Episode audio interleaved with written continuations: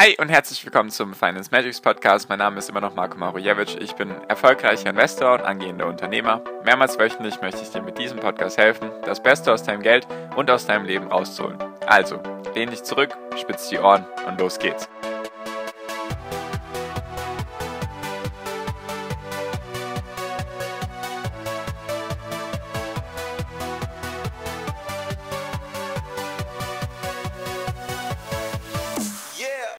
Alle Preise steigen, der Preis für Benzin steigt in den USA, für Autos um sogar 90 Prozent. Die Inflation ist bei 5,4 Prozent in den USA und alle drehen auf einmal durch. Inflation, Inflation, Inflation.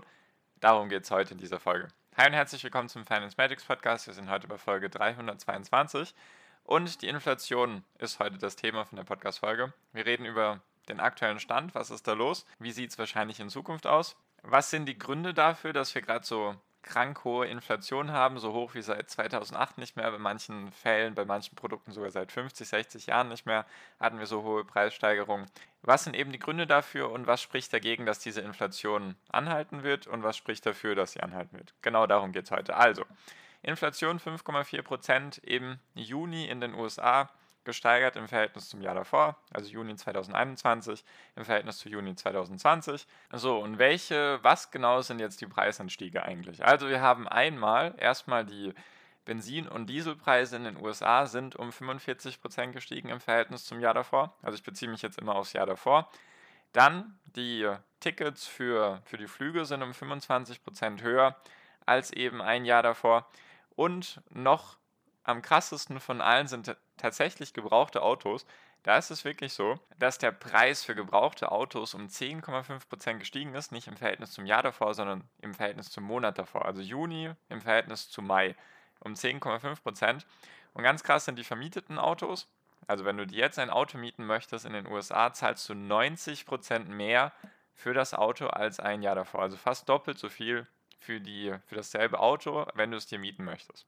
So, die Einkommen sind auch um 3,6% gestiegen. Also da ist auch eine starke Steigerung, was auch nicht üblich ist. Nur die Inflation ist höher, also 5,4% Inflation, 3,6% Einkünfte. Dann eben, wie ich gesagt habe, Flugtickets, Hotels, gebrauchte Autos, wenn du Autos mieten möchtest und so weiter. So, was sind die Gründe dafür, dass das gerade passiert? Die Gründe dafür sind natürlich logischerweise, wenn man einfach ein bisschen logisch drüber nachdenkt, letztes Jahr, wer hat sich denn da ein Hotel gebucht oder wer hat sich ein Auto gemietet oder wer ist, wie gesagt, irgendwo hin und her geflogen? Das war fast nicht vorhanden.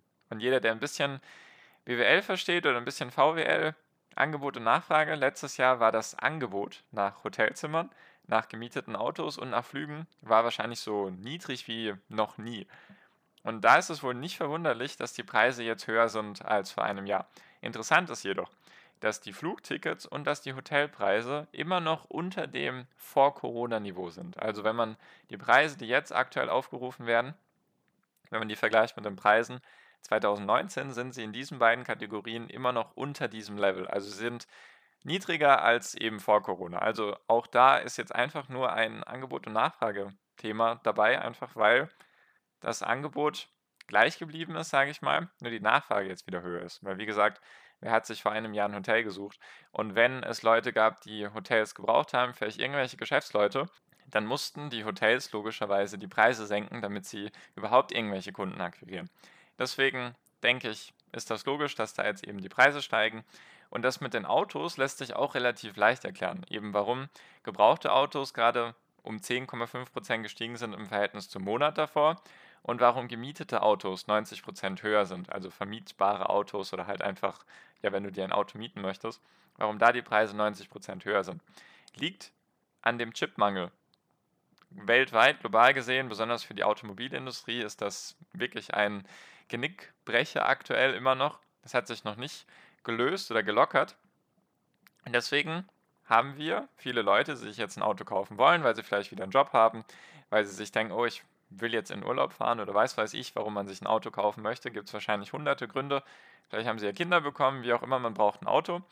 So, und dann gibt es jedoch von den Herstellern nicht die Möglichkeit, diese Nachfrage zu bedienen. Einfach weil sie Probleme haben mit den Chips, mit den Computerchips in den Autos drin. Also was müssen sie machen? Beziehungsweise sie können nicht genug produzieren, wie sie gerne wollen würden. Deswegen steigt die Nachfrage nach gebrauchten Autos. Einfach weil nicht genug neue nachkommen. Deswegen steigen die gebrauchten Autos. Und was jetzt auch passiert ist, also wir haben erstmal den privaten Konsum sozusagen, die Privatleute, die sich jetzt Autos kaufen möchten. Das ist Nummer eins. Und wir haben eben den Chipmangel. Der andere Punkt ist eben, dass die ganzen Fahrzeugflottenbesitzer, also sowas wie Vermietung von Autos und so weiter, die haben letztes Jahr, als Corona war, haben sie ihre Fahrzeugflotte drastisch minimiert, weil sie haben sie nicht gebraucht, weil meistens mietest du dir ein Auto, wenn du im Urlaub bist, ging eben nicht, deswegen waren auch die Hotelpreise niedrig, deswegen waren die Flugticketpreise niedrig. Oder eben Geschäftsreisen vom Flughafen irgendwo hin, also zum Hotel oder so, hat auch nicht stattgefunden. Deswegen haben die ihre Flotten reduziert, drastisch, haben sehr, sehr viel Verkauf von ihren Autos, was natürlich dann auch zusätzlich noch die Preise gedrückt hat für diese Autos. Und jetzt wollen sie eben ihre Flotten wieder aufbauen. Und deswegen, da es aktuell keine Neufahrzeuge gibt, sie auch da nicht rankommen, egal ob privat oder geschäftlich oder kommerziell, müssen sie jetzt eben Gebrauchtfahrzeuge kaufen. Und deswegen haben wir aktuell einfach Corona-Nachholeffekte. Leute kaufen sich jetzt Autos und es wurde einfach das Angebot vor einem Jahr drastisch reduziert und jetzt muss es eben wieder drastisch erhöht werden. Aktuell ist es tatsächlich in den USA so, es gibt, sage ich mal, den Witz, kauf dir ein neues Auto und verkauf es auf dem Gebrauchtmarkt, du kriegst mehr dafür, als wenn du dir ein Gebrauchtfahrzeug kaufst. Also das ist richtig, richtig krass. Du kannst ein Neufahrzeug kaufen und kannst es teurer auf dem Gebrauchtmarkt verkaufen. Also da ist richtig, richtig was los, deswegen steigen auch die Preise. Jedoch ist dann jetzt die Frage, die sich mir stellt und die sich wahrscheinlich auch viele Investoren stellen. Und aktuell habe ich das Gefühl, dass alle davon ausgehen, dass die Inflation weiterhin sehr, sehr stark steigen wird. Meine Vermutung ist tatsächlich, dass sich solche Sachen einfach normalisieren werden, weil wenn man diese Faktoren rausrechnet, also zum Beispiel jetzt dieser, diese Steigerung von den Fahrzeugen, einfach die war, glaube ich, ich weiß gerade gar nicht genau, wie viel sie im Verhältnis zum Jahr davor gestiegen ist. Auf jeden Fall waren es ja 10,5 Prozent im Verhältnis zum Monat davor.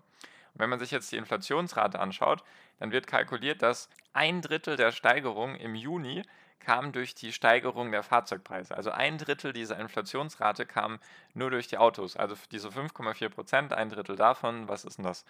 1,8?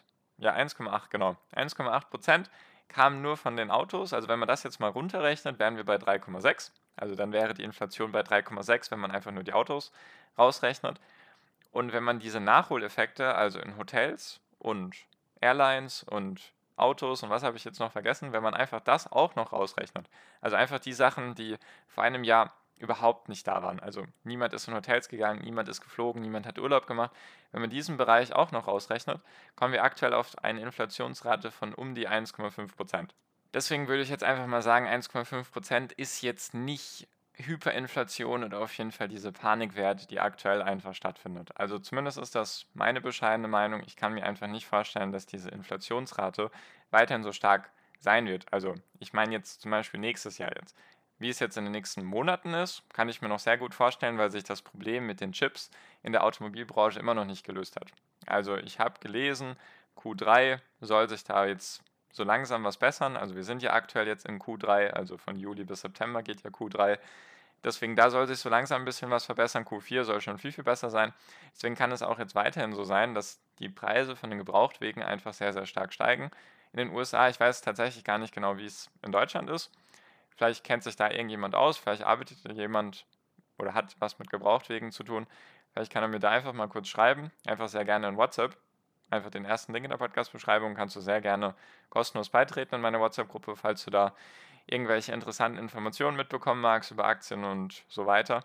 Dann sehr gerne einfach kostenlos den ersten Link in der Podcast-Beschreibung anklicken. Und falls du eben Informationen hast zum Thema Gebrauchtwegen oder sonstige Sachen, die dir vielleicht aufgefallen sind, teure, teurere Produkte im Verhältnis in Deutschland zum Jahr davor, lass es mich sehr, sehr gerne wissen, würde mich sehr interessieren.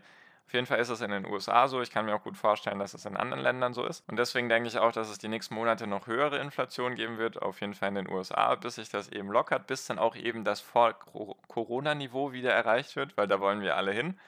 Deswegen werden auch höchstwahrscheinlich die Tickets für Flugzeuge oder für, also Flugtickets und Hotels und so weiter, werden auch erstmal weiter steigen, bis wir da wieder auf dem Niveau vor Corona sind. Und wenn das erreicht ist, dann haben wir halt wieder Normalität.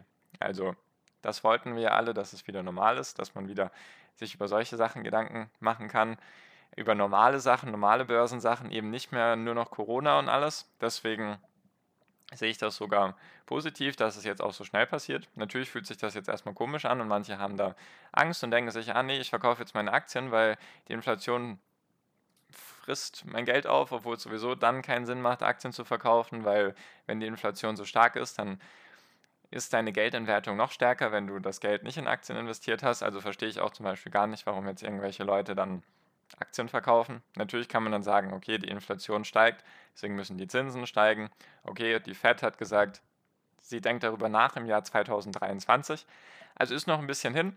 Und besonders hat die EZB auch vor kurzem verkündet, dass sie ihr Inflationsziel jetzt auch angepasst haben an die Fed, wie ich es mal vor ein paar Monaten angekündigt hatte oder mir gedacht habe, dass das Inflationsziel jetzt nicht mehr knapp unter 2% ist, sondern im Durchschnitt 2%, also kann die Inflation auch mal bei 3-4% liegen.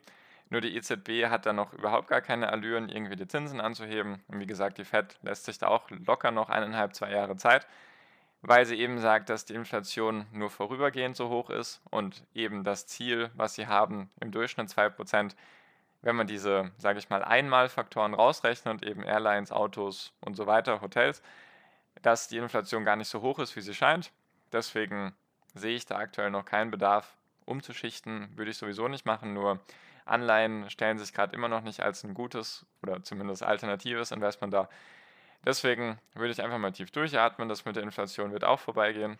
Das ist klar meine Meinung, nur ich kann mir nicht vorstellen, dass es uns über das Jahr 2021 stark begleiten wird. Wenn, dann war ich falsch, dann korrigiere ich mich natürlich gerne auf dem Weg bis dahin. Nur ich kann mir einfach vorstellen, dass die nächsten Monate es noch stark steigen wird mit der Inflation und sich dann lockern wird. Spätestens, wenn halt die Preise wieder das Vor-Corona-Niveau erreicht haben. Das ist zumindest meine Meinung. Lass uns da gerne drüber reden in der WhatsApp-Gruppe, falls du das anders siehst. Wie gesagt, gerne den ersten Link in der Podcast-Beschreibung anklicken. Dann kommst du in meine WhatsApp-Gruppe. Und das war's für diese Folge. Deswegen danke dir für deine Aufmerksamkeit bisher. Ich wünsche dir jetzt wie immer noch am Ende einen wunder wunderschönen Tag, eine wunderschöne Restwoche. Genieß dein Leben und mach dein Ding. Bleib gesund und pass auf dich auf. Und viel finanziellen Erfolg dir. Dein Marco. Ciao, mach's gut.